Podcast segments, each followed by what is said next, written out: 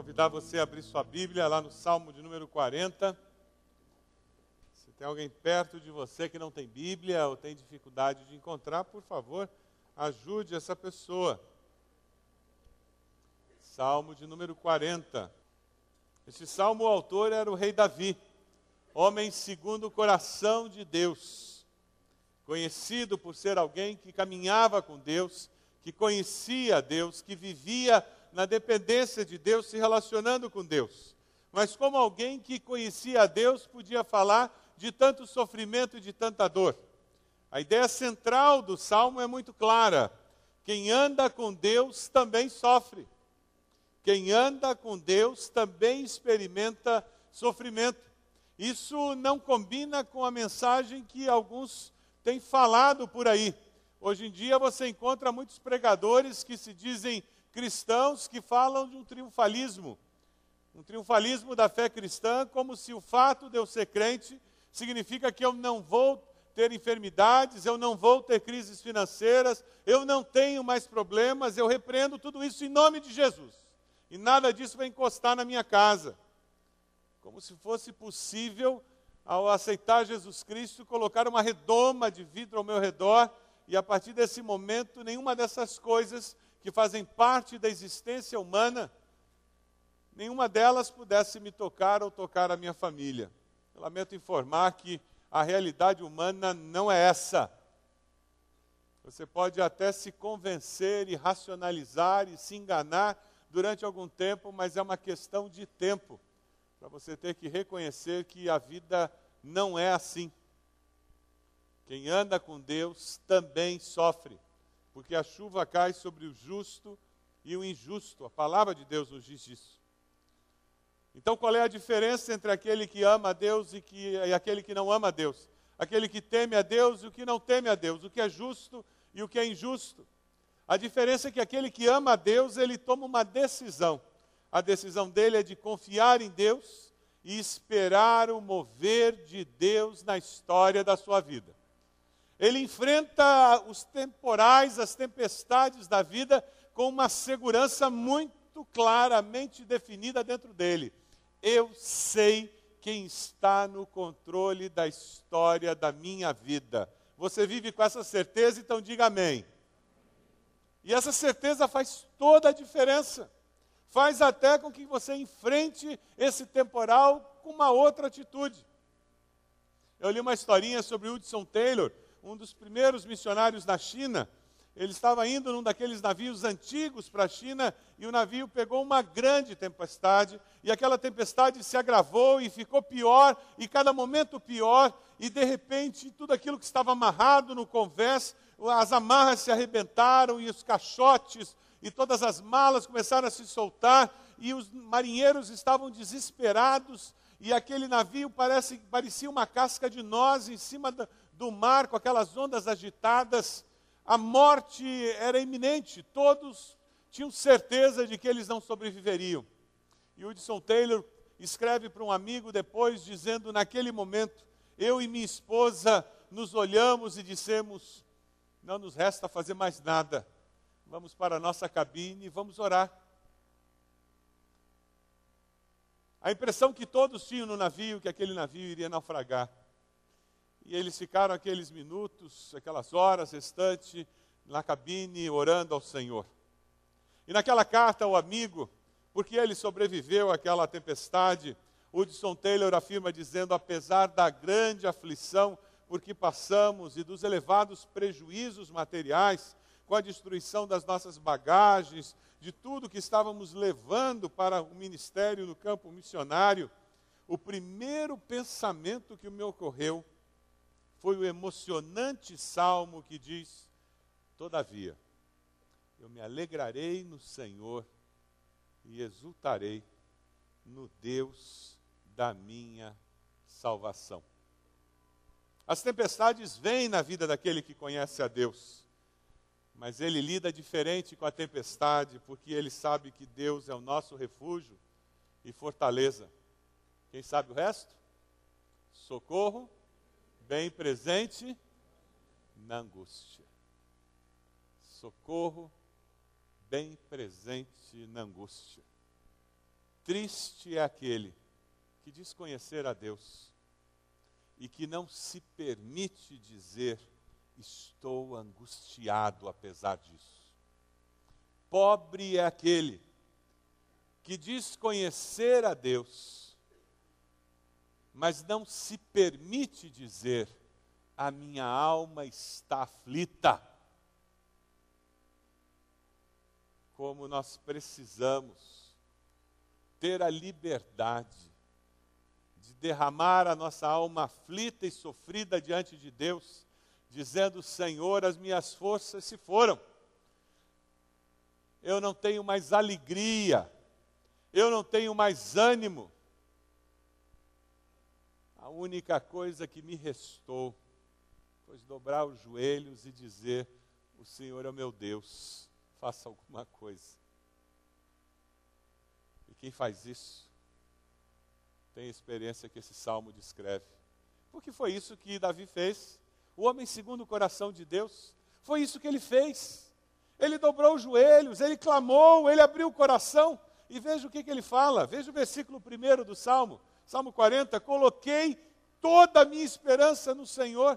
Ele disse: se não for o Senhor, não tem mais nada. Eu decidi buscar ao Senhor, eu decidi buscar ao Senhor com paciência. Algumas traduções mais antigas dizem: esperei com paciência no Senhor, e ele se inclinou para mim, e ele ouviu o meu grito de socorro. Aleluia! Quando você se inclina na direção de Deus. E hoje nós vamos estar falando sobre nos inclinarmos na direção de Deus de uma forma mais específica, pensando na nossa família, no nosso lar. Quando você se volta para Deus e derrama o seu coração diante de Deus, Deus ouve a sua prece, Deus atende a sua oração. Sabe por quê? Porque Deus vê o seu coração e Ele diz: Eu sou a sua esperança, a minha maior alegria é ser a esperança de alguém. Porque eu sou o Deus Todo-Poderoso, Deus que não conhece impossíveis, o Criador dos céus e da terra, o Senhor da história sou aquele que pode todas as coisas. Quando Davi derrama o seu espírito diante de Deus e coloca toda a sua esperança no Senhor, ele está dizendo: Deus é o Deus vivo, é o espírito vivo que age na vida do homem, que age na vida da família. Davi aprendeu a esperar o momento de Deus. Deus, no tempo certo, no momento certo, ele sempre faz algo sobrenatural, algo grandioso, porque Deus é grande. Quem sabe você veio hoje a esse culto e você está parando de orar na véspera da resposta. E a palavra de Deus para você é: não desista. Ainda tem tempo. Não desanime. Ainda tem esperança. Nosso Deus é o Deus que renova a esperança no nosso coração. Não desanime. Veja o que, que Deus fez com Davi. Ele colocou a esperança dele no Senhor. Veja o versículo 2, dê uma olhadinha. Salmo 42. Ele, Deus, me tirou de um poço de destruição, de um atoleiro de lama, pôs os meus pés sobre uma rocha e firmou-me no lugar seguro. Versões antigas usam a expressão de uma cova perigosa, um lago horrível. Você já se sentiu num lugar assim? Os problemas da vida parecem que nos atolam e às vezes nos sentimos impotentes, não temos ânimo nem para lutar, nem para discutir, nem para argumentar, e parece que não temos vontade nem de caminhar mais. Eu me lembro quando, alguns anos atrás, e muitos anos atrás, nós fomos visitar as sete quedas. E quando você fala de sete quedas, você se, se trai, né? Quantos aqui conheceram as sete quedas? Você está dizendo a tua idade ao dizer isso. O pessoal mais novo, as sete quedas eram umas cataratas muito bonitas que existiam em Guaíra, no Paraná, e elas foram submersas quando foi criado a usina de Itaipu. E nós fomos visitá-las antes que elas desaparecessem. E eu tenho um irmão que adora rali. Então você adivinha como que nós fomos para as sete quedas? Por uma estrada de terra tinha estrada de asfalto, mas ele adora, até hoje, estrada de terra. E adivinha o que acontece em estrada de terra? Você atola. Então você imagina um fusquinha, com cinco pessoas dentro dele,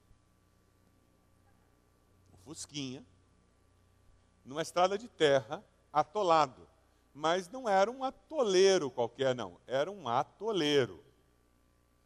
Quando a gente descobriu que não dava para sair do atoleiro, porque as quatro rodas estavam atoladas, aí nós abrimos a porta do carro. A porta do carro limpou assim, porque a lama estava acima da porta do carro. Aí nós saímos para empurrar o Fusquinha. Doce ilusão. Agora, além do Fusquinha estar atolado, nós tínhamos três homens atolados porque a lama ia até aqui, mais ou menos. E isso era óbvio que era à noite, né? Uma lua muito bonita, uma estrada no meio de lugar nenhum. Quem que anda em estrada de terra à noite? Só o louco do meu irmão. Com nós, com nós. E nós ficamos horas ali parados até que apareceu um caminhão. Felizmente o caminhão tinha um cabo de aço e graças a Deus ele puxou e tirou o carro daquele atoleiro. Mas nós estávamos literalmente atolados e não existia o que fazer. Essa é imagem que Davi usa para falar o que pode acontecer conosco espiritualmente, o que pode acontecer conosco emocionalmente. Podemos estar atolados e a sensação é de impotência. Eu não tenho para onde ir, eu não tenho como me mexer, eu não tenho o que fazer. Agora, o que, que eu faço da minha vida? não tenho mais como resolver aquela questão com meus filhos. Parece que quanto mais eu me mexo, mais atolado eu fico. Quanto mais eu tento explicar, mais complicada a situação fica. Parece que quanto mais eu tento ajustar o meu casamento, pior a coisa fica. Parece que quanto mais eu tento explicar para os meus pais, mais, mais dificuldade eles têm de me entender. Você já teve essa sensação? Relacionamentos que quanto mais eu tento ajustá-los, mais complicados eles ficam. A experiência de Davi é que Deus interviu na realidade da vida dele. Porque quando Deus invade a minha realidade, Deus faz isso com poder e de forma sobrenatural. Ele muda a destruição em tranquilidade, em segurança e segurança, atoleiro em rocha firme. O mover de Deus liberta. Ele me tirou de um poço de destruição. O mover de Deus dá estabilidade. Ele pôs os meus pés sobre uma rocha. O mover de Deus dá segurança. Ele firmou-me no lugar seguro. Você tem experimentado o mover de Deus na sua vida? Você tem experimentado o mover de Deus na sua família? Tem encontrado segurança? Na hora que tudo está inseguro ao seu redor, você tem encontrado uma rocha para firmar os pés e dizer: o mundo está caindo ao meu redor, mas o meu coração está com uma paz que excede o entendimento humano. Eu consigo ter uma tranquilidade que não tem como explicar, porque os meus pés estão na rocha.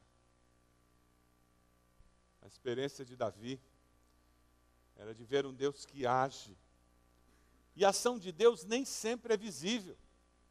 Nem sempre nós estamos vendo Deus agir, mas é pela fé que eu persevero e digo: eu sei que o meu Deus está no controle da história. Mas a ação de Deus sempre, sempre nos leva para a segurança, sempre produz libertação, sempre produz estabilidade em nossas vidas. Aí na cadeira, na frente de onde você está, você vai encontrar uns papeizinhos como esse. Por favor, pegue um papelzinho desse. Todo mundo, pegue um papelzinho desse. Se você não tem caneta, tem lápis dentro das bolsas aí também. Esse vai ser o nosso exercício durante o, o sermão de hoje. Tem alguma coisa na sua vida que é fonte de falta de esperança? Tem alguma situação que você já não acredita mais que possa ser resolvida na sua vida? Algum relacionamento quebrado que você diz: Olha, eu já orei tanto, eu já fiz tantas tentativas para tentar resolver, para perdoar ou para ser perdoado, eu já tentei de tantas maneiras que essa pessoa resolvesse buscar a Deus. Tem alguma fonte de desesperança no seu coração? Alguma coisa que alimenta incredulidade? Você olha para aquela pessoa e diz: Fulano nunca vai mudar. Sabe, lá na minha família eu tenho muita coisa boa, mas sabe, isso aqui, eu, eu, eu nem gosto de mencionar esse fato. Essa parte da minha família aqui é a parte escura do meu lar. É a parte triste, eu tenho tanta coisa boa que acontece. Eu sou tão abençoado, eu nem gosto de olhar para isso. Isso aqui é sempre encrenca, é sempre tristeza. Coloque isso nesse papel. No final desse culto, nós vamos colocar isso aos pés da cruz, pedindo intervenção de Deus. Esse Deus que agiu na vida de Davi, ele vai agir na sua vida, na vida da sua família. Coloque isso nesse papel, como uma expressão de fé, um ato de fé seu. Se você não tem caneta, aí nas costas, nessa bolsa da cadeira da frente, você vai encontrar lápis para você escrever. Porque Deus quer se mover na sua vida. E quando Deus se move na sua vida, Ele alegra o coração, mesmo quando tudo está complicado ao redor. A experiência de Davi é que quando ele coloca a esperança dele em Deus, Deus começa a agir nas circunstâncias e Deus coloca um novo cântico na sua boca. Veja o versículo 3. Deus pôs um novo cântico na minha boca, um hino de louvor ao nosso Deus. Muitos verão isso e temerão e confiarão no Senhor. O que você acha de Deus colocar um novo cântico lá na sua família? Seus filhos verão esse relacionamento seu com seu esposo, a sua esposa, e eles terão um novo cântico de louvor e de glorificação de Deus, dizendo: Deus está fazendo um milagre na vida do meu pai e da minha mãe. Eu já não acreditava mais que isso era possível. Você verá Deus agindo na vida dos seus filhos, e um novo cântico vai surgir nos seus lábios, porque você vai dizer: Deus é poderoso mesmo. É impressionante o que Deus está fazendo na vida dos meus filhos. Os vizinhos verão o que está acontecendo na vida da sua família e eles vão dizer: Nossa, que família! Eu não imaginei que pudesse existir nos nossos dias uma família vivendo assim. Marido, mulher, filhos. Eu não imaginei. E eles são normais, é gente como nós. E isso vai gerar temor no coração deles, admiração. E eles vão dizer: Eu também quero esse Deus. Eu também quero esse Deus para mim. Porque um Deus assim, a nossa família também precisa. Veja o versículo 4. O mover de Deus alegra o coração. O salmista diz: Como é feliz o homem que põe no Senhor a sua confiança. E não vai atrás dos orgulhosos, dos que se afastam para seguir deuses falsos. O Salmo 84, ele fala o mesmo conceito, só que de outra maneira. Salmo 84 diz: Olha, aquele que confia no Senhor, ele vai caminhando pelo vale, aquele vale seco, de tristeza, de luta, de frustração, e ele se surpreende, porque Deus vai transformando aquele vale seco em um vale cheio de fontes de água, aquele vale de frustração num vale de realização. E ele termina dizendo como é feliz aquele que confia no Senhor. Salmo 84, 12 diz: Ó Senhor dos exércitos, como é feliz aquele que em ti confia. Mas Deus só pode transformar um vale seco num lugar de fonte se você caminhar pelo vale seco. E aqueles que percebem o mover de Deus no meio da provação, e como Deus se move e alegra a sua alma, mesmo no meio da dificuldade, eles se admiram e dizem: que coisa! Como é possível alguém amar e temer a Deus, mesmo passando por um momento como esse? eu pedi a, a nossa irmã Esther para dar uma palavra de testemunho para nós hoje. No culto das cinco tivemos uma outra irmã que nos deu uma palavra de testemunho. Eu vou pedir que a irmã Esther venha aqui. Irmã Esther teve uma experiência tremenda com Deus no período em que ela esteve lutando com câncer. E eu pedi que ela compartilhasse conosco como é que foi essa caminhada. Essa caminhada foi difícil, não vou negar. A gente tem, é, no triunfalismo que o pastor falou, né? assim, uma vontade de falar só o lado muito bom das coisas, do que Deus faz pela gente, mas é, sofrer de câncer não é brincadeira. Agora a gente pode avaliar aqueles que já passaram por isso. Mas numa das sessões, o médico falou para mim: é, você não precisa fazer mais as oito sessões de terapia, agora são seis. Eu, num ímpeto assim de alegria, de, de contentamento, eu abracei o médico e, e depois fiquei na incerteza, sabe? Isso é bom ou é ruim? Será que, que eu estou curada? É, não preciso mais ou não adianta mais, né? Então, são muitas as incertezas, muitas as dores, os sofrimentos. E daí eu pude avaliar com o médico, falar assim, doutor, eh, me desculpe essa, é, esse ímpeto, não, não pude me controlar, mas isso mostra o, o, que uma sessão ou duas sessões a menos de terapia é, é possível avaliar, né? Daí ele disse, eu sei. Então, é muito sofrimento. E o que é, me ajudou muito foi Deus, é claro, né? E é, é muito bom a gente estar tá falando do que Ele fez por mim nessa, nesse momento de sofrimento e incertezas.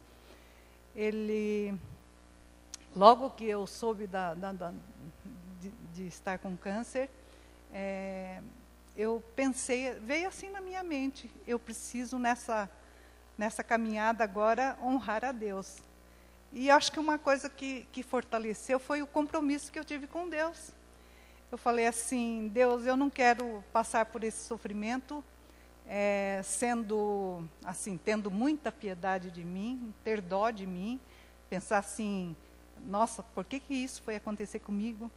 Eu não quero estar é, reclamando, não quero ficar daquelas doentes chatas que ficam incomodando os outros, atrapalhando a vida dos outros e dos médicos também, né? e pedi uma, uma porção de coisas. E falei, eu vou precisar muito da tua assistência comigo, vou precisar do teu espírito constantemente enchendo meu coração. Daí pedi aqueles frutos que o Espírito Santo promete para todo crente que pede, né? Alegria, paz, é, paciência, bondade, é, benignidade. benignidade, mansidão, temperança, domínio próprio, né? Isso principalmente, a gente precisa ter muito na hora da, da dor, do sofrimento, para não blasfemar de Deus, para não desistir, para não é, se amargurar, para não. É tanta coisa que, que, né?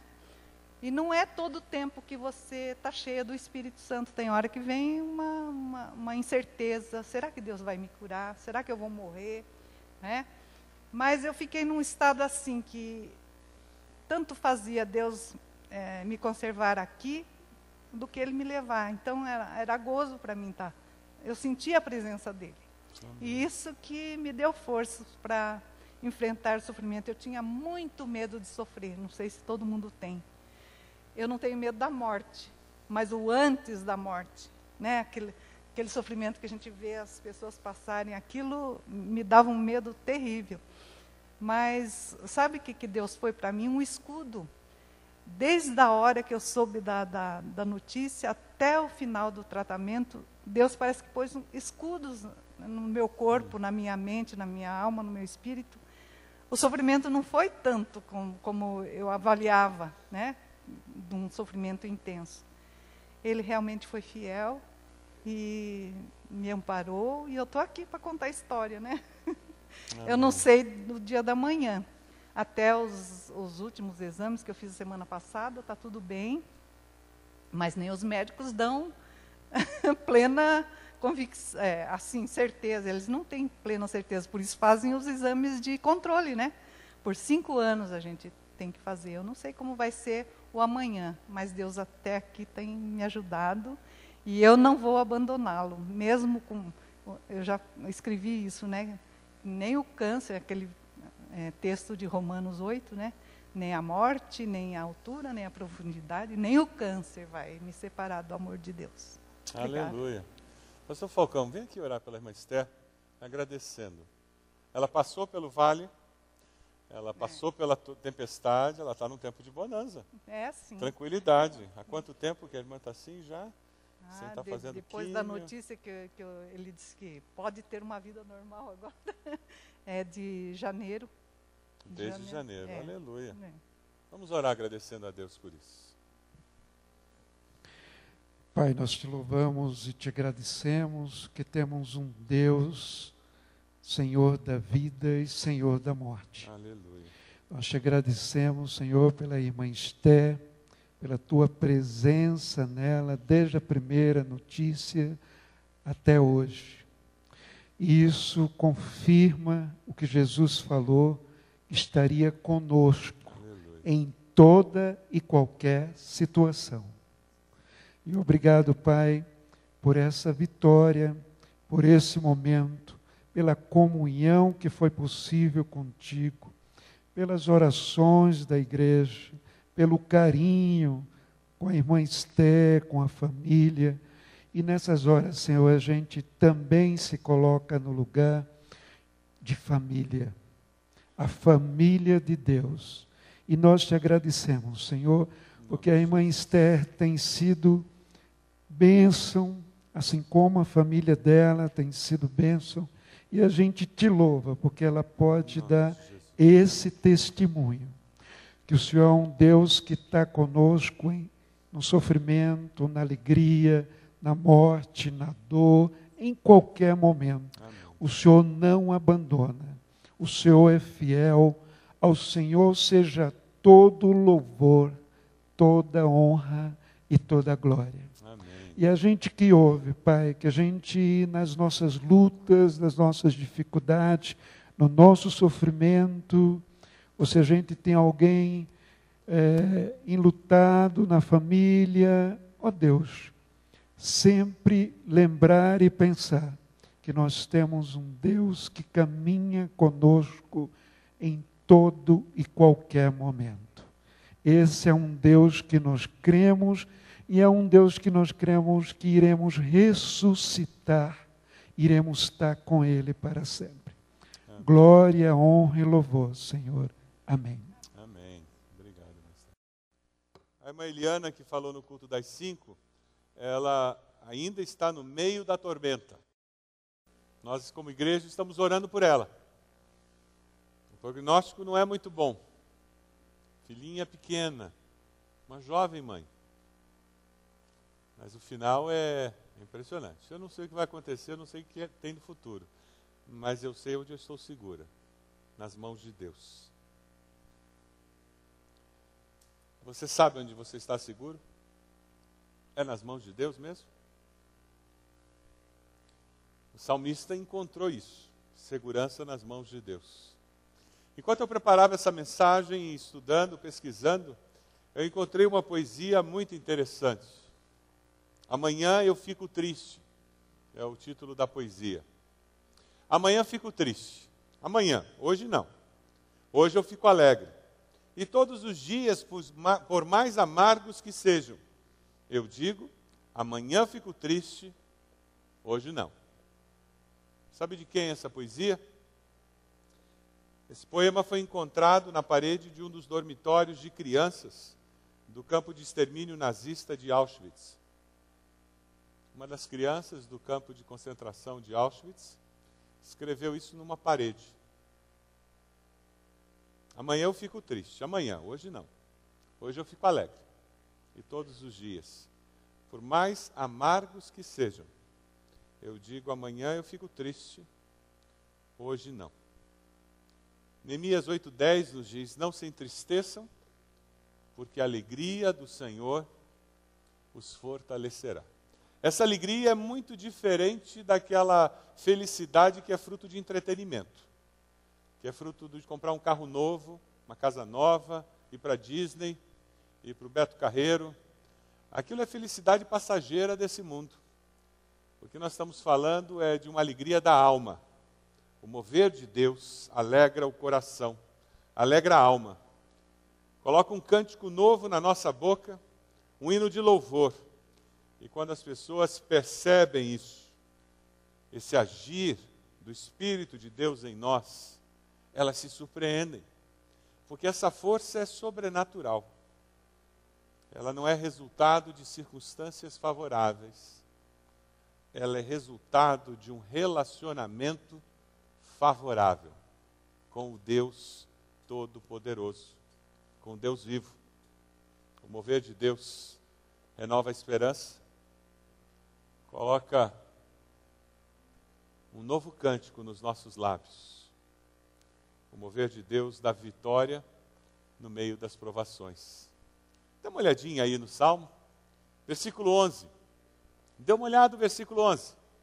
Não me negues a tua misericórdia, Senhor, que o teu amor e a tua verdade sempre me protejam, pois incontáveis problemas me cercam, as minhas culpas me alcançaram e já não consigo ver. Você já se sentiu assim?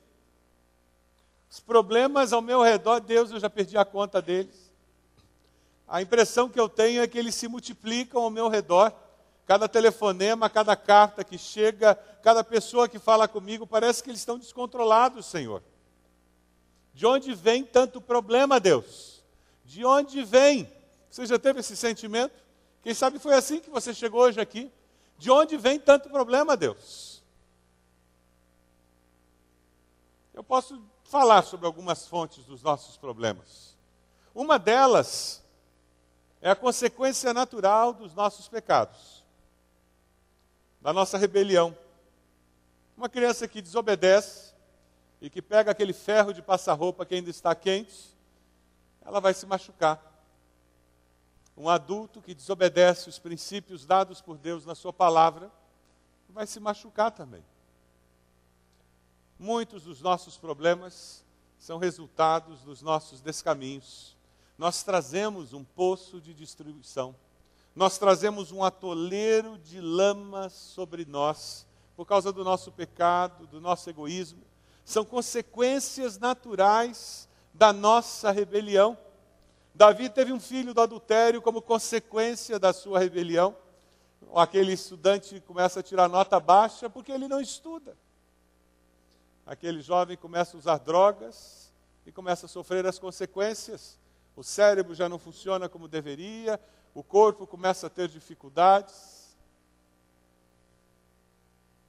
Muitos dos nossos problemas são simplesmente consequências naturais do nosso pecado, do nosso egoísmo.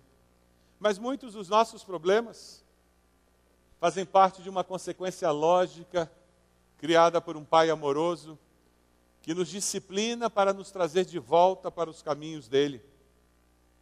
É Deus nos disciplinando como Pai que se importa conosco ao nos ver caminhando para longe dele e nos trazendo de volta. Quem sabe a sua vida financeira parece que quanto mais você trabalha, Quanto mais você ganha, mais você coloca o dinheiro em sacola furada. Menos dinheiro você tem e menos você consegue fazer.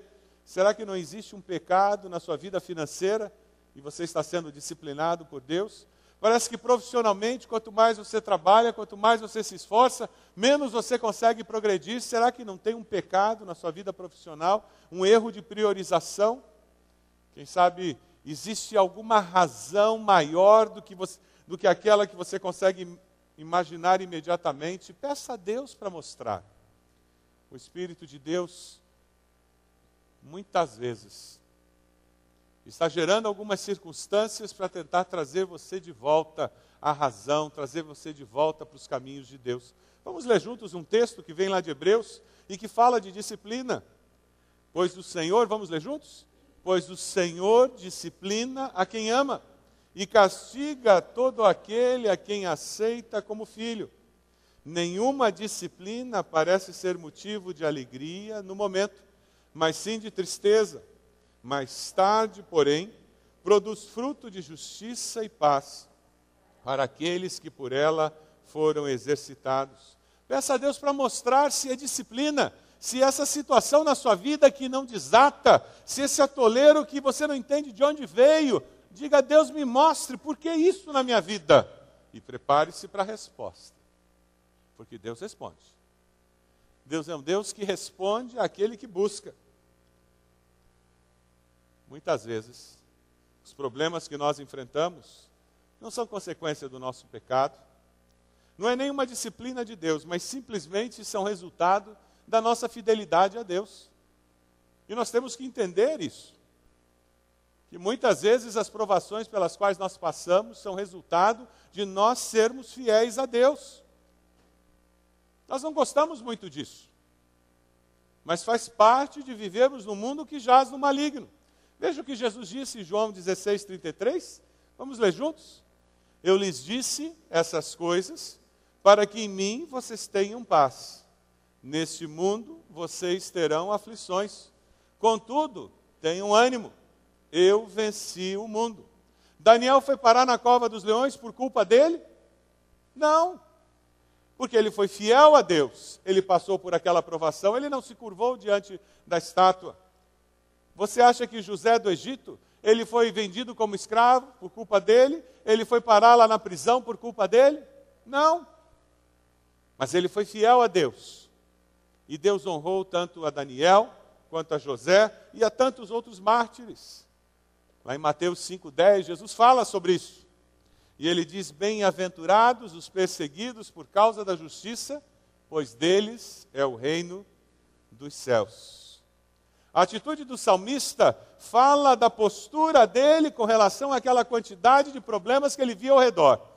Ele dizia: Deus, eu não estou entendendo tudo isso, mas uma coisa está muito clara para mim. E esse versículo 17 é essencial para nós entendermos toda a teologia que está dentro, inserida dentro desse salmo.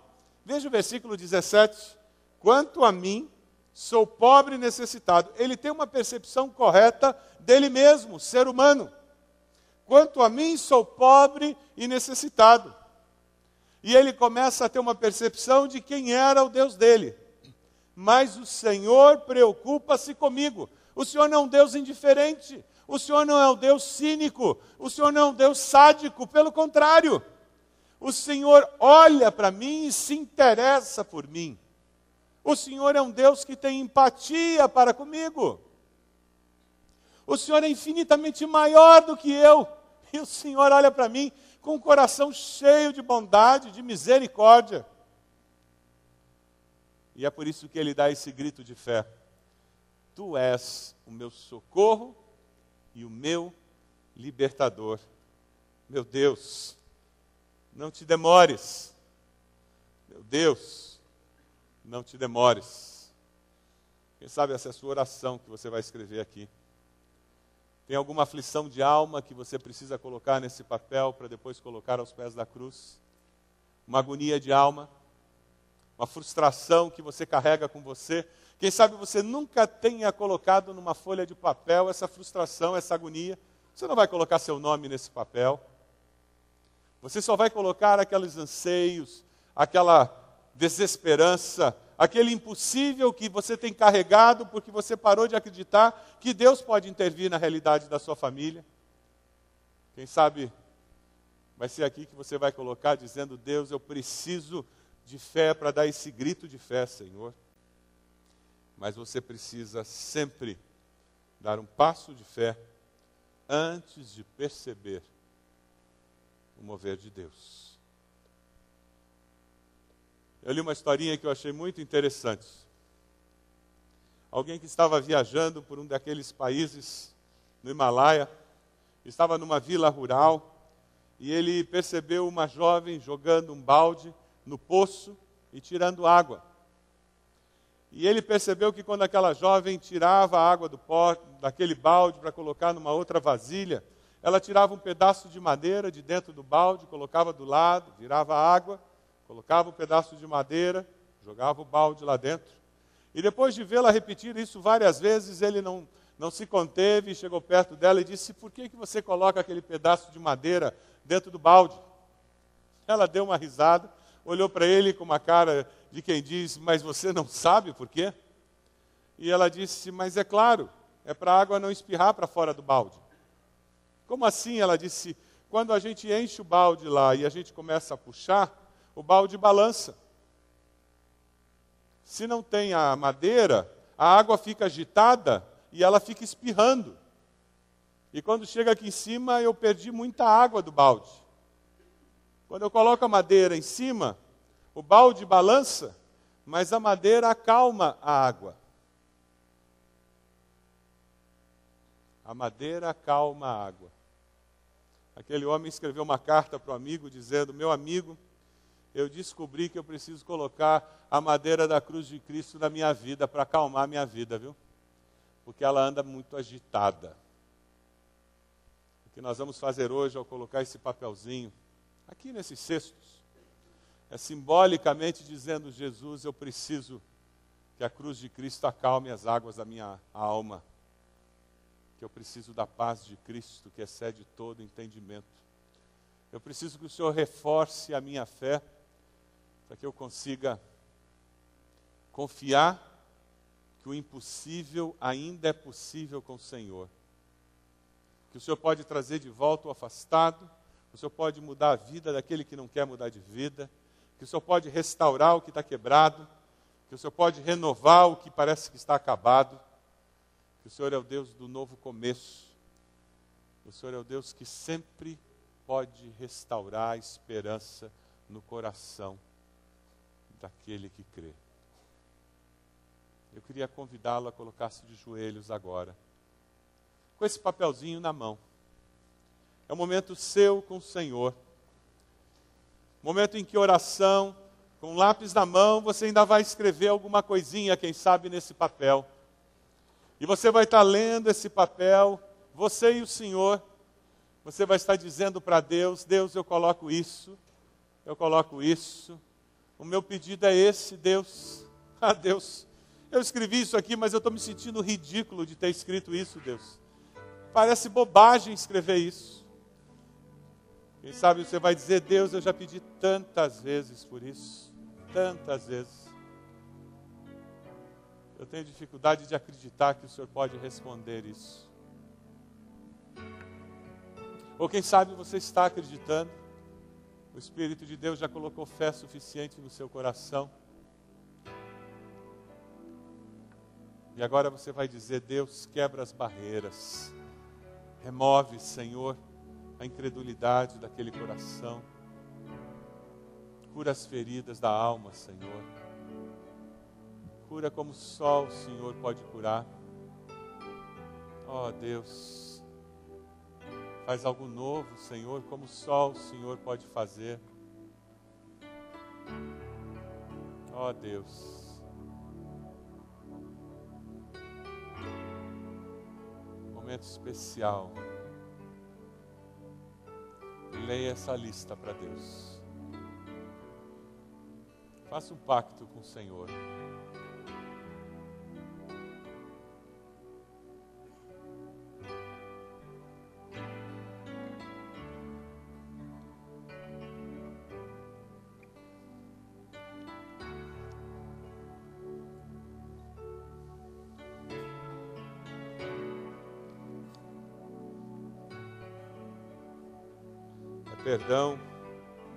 Conceda perdão. É pedir misericórdia de Deus. Peça misericórdia. É pedir força para enfrentar a provação. É pedir libertação. É pedir alegria. É pedir uma nova esperança.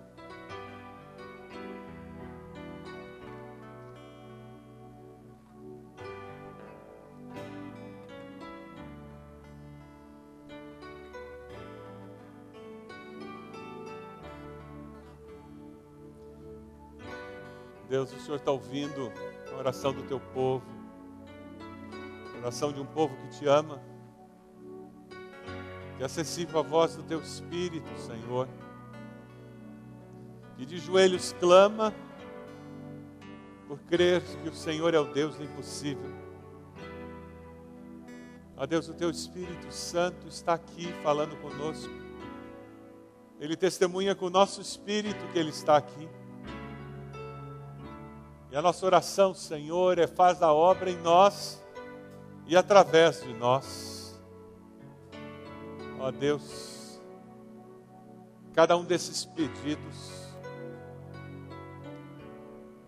que estão escritos nesse pequeno pedaço de papel, serão colocados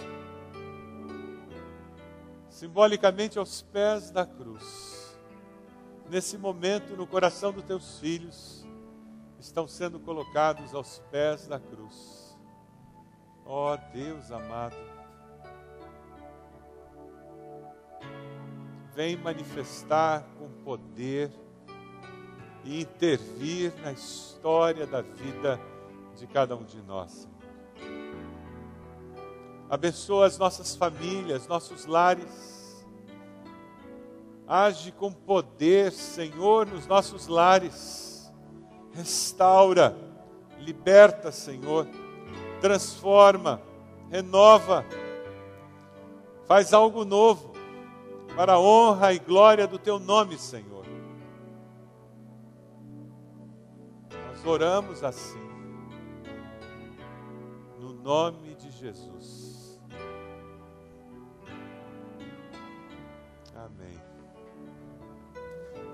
Enquanto nós cantamos, você pode vir à frente, dedicar ao Senhor, colocando esse papel ali, num gesto de dedicação, consagrando, dizendo: Eu entrego eu entrego ao Senhor e coloco isso aos pés da cruz, num gesto de confiança e de fé. Eu sei que o Senhor há de agir. Vamos ficar de pé e vamos cantar. Enquanto nós cantamos. Preciso aprender Eu preciso aprender um pouco ali. Eu preciso aprender mais de Deus. Porque Ele é quem Se uma porta se fecha aqui, outras portas se abrem ali.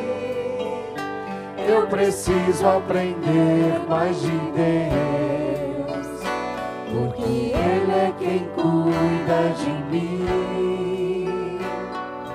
Deus cuida de mim. Deus cuida de mim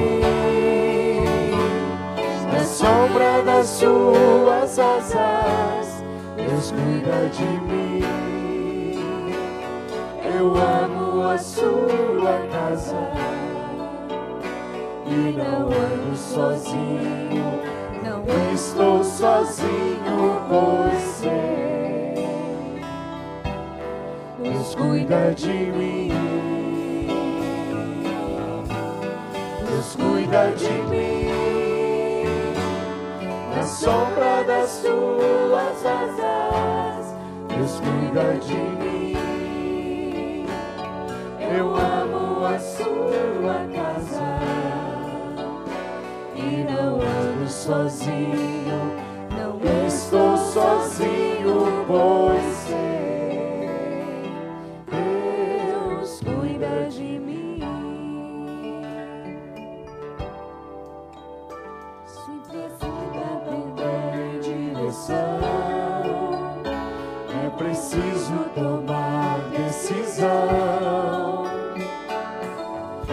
sei que existe alguém que me ama, ele quer me dar a mão.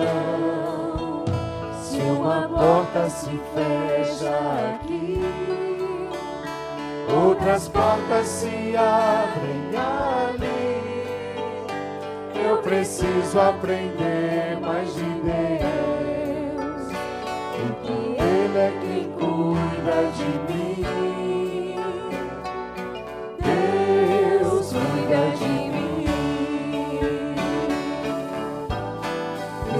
cuida de mim. Na sombra das suas asas, Deus cuida de mim. Eu amo a sua casa. Dê as mãos para a pessoa que está ao seu lado. Nós estamos juntos nisso. Como família de Deus. Deus cuida de mim. Cuida de mim. Na sombra das suas asas, Deus cuida de mim. Eu amo a sua casa e não ando sozinho, não estou sozinho, pois sei, Deus cuida de mim. Um abraço na pessoa que está ao seu lado. Diga, Deus cuida de você, Deus te abençoe, meu irmão, minha irmã. Deus te abençoe ricamente.